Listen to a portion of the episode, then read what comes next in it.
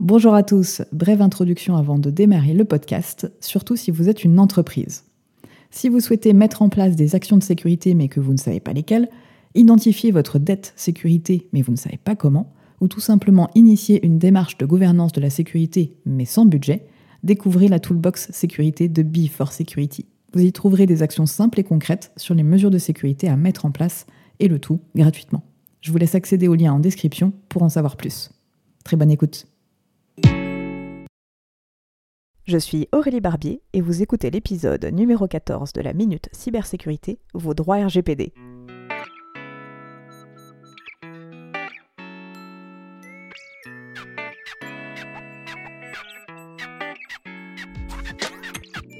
Bienvenue sur la Minute Cybersécurité. Je suis Aurélie Barbier, je suis entrepreneur, experte en cybersécurité, et sur ce podcast, je vous partage toutes les semaines des notions simples de cybersécurité que vous pourrez vous approprier et appliquer tant dans votre vie personnelle que professionnelle.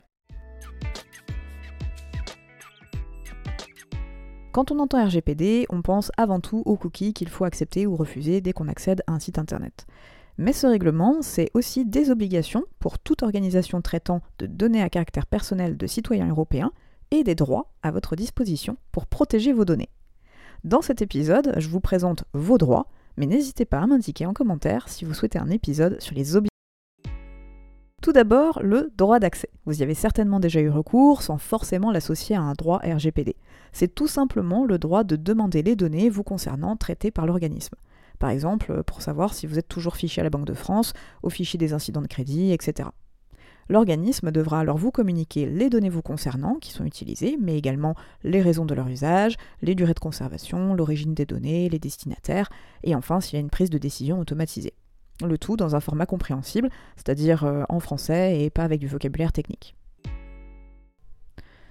L'accès à vos données vous permet également d'en vérifier l'exactitude et d'en demander la correction en cas d'erreur c'est le droit de rectification.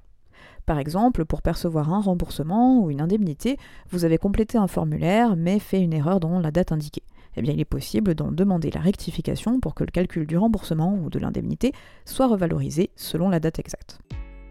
Le troisième, c'est le droit d'opposition au traitement de vos données. Par exemple, vous ne voulez plus recevoir d'emails publicitaires, vous refusez de faire partie de l'annuaire ou vous souhaitez tout simplement faire supprimer une photo de vous sur un réseau social. Si vous aviez donné votre consentement au préalable, eh bien vous devrez le retirer. Il peut y avoir des cas pour lesquels l'organisme peut refuser, mais cela devra être justifié. Vous avez un droit à l'effacement également appelé droit à l'oubli, que vous pouvez appliquer si les données ne sont plus nécessaires, que vous avez retiré votre consentement ou que vous vous opposez au traitement. Il ne pourra pas être appliqué s'il va à l'encontre de la liberté d'expression et d'information, d'une obligation légale, d'un intérêt public ou de droit en justice peut-être moins exploité, le droit à la portabilité vous permet de récupérer les données que vous avez transmises ou qui ont été générées. Ainsi, vous pouvez les transmettre à un autre organisme, c'est le cas par exemple si vous changez d'opérateur pour avoir une continuité avec votre numéro, si vous changez de messagerie électronique ou par exemple si vous changez de montre de sport et que vous voulez que vos données soient transférées. L'avant-dernier, vous avez un droit à la limitation. Lorsque vous faites une demande de rectification, le temps que l'exactitude des données soit vérifiée, vous pouvez demander à ce que le traitement soit gelé. Lorsque vous faites une demande d'opposition, le temps de vérifier la légitimité, vous pouvez demander à ce que le traitement soit gelé. Par exemple, si vous demandez la suppression d'une photo de vous sur un réseau social. Si au contraire les données ne doivent pas être effacées, car elles sont nécessaires dans le cadre d'un règlement contentieux par exemple, eh bien exercer votre droit de limitation permettra de geler le traitement et donc l'effacement. Enfin, si le traitement est illicite, mais que vous ne souhaitez pas que les données soient effacées, vous pouvez demander à ce que l'usage en soit limité. Enfin, le dernier, certainement le moins connu, c'est le droit de ne pas faire l'objet d'une décision exclusivement fondée sur un traitement automatisé. Ce qui est important à savoir ici, c'est que vous devez être informé si une décision entièrement automatisée a été prise selon votre profil.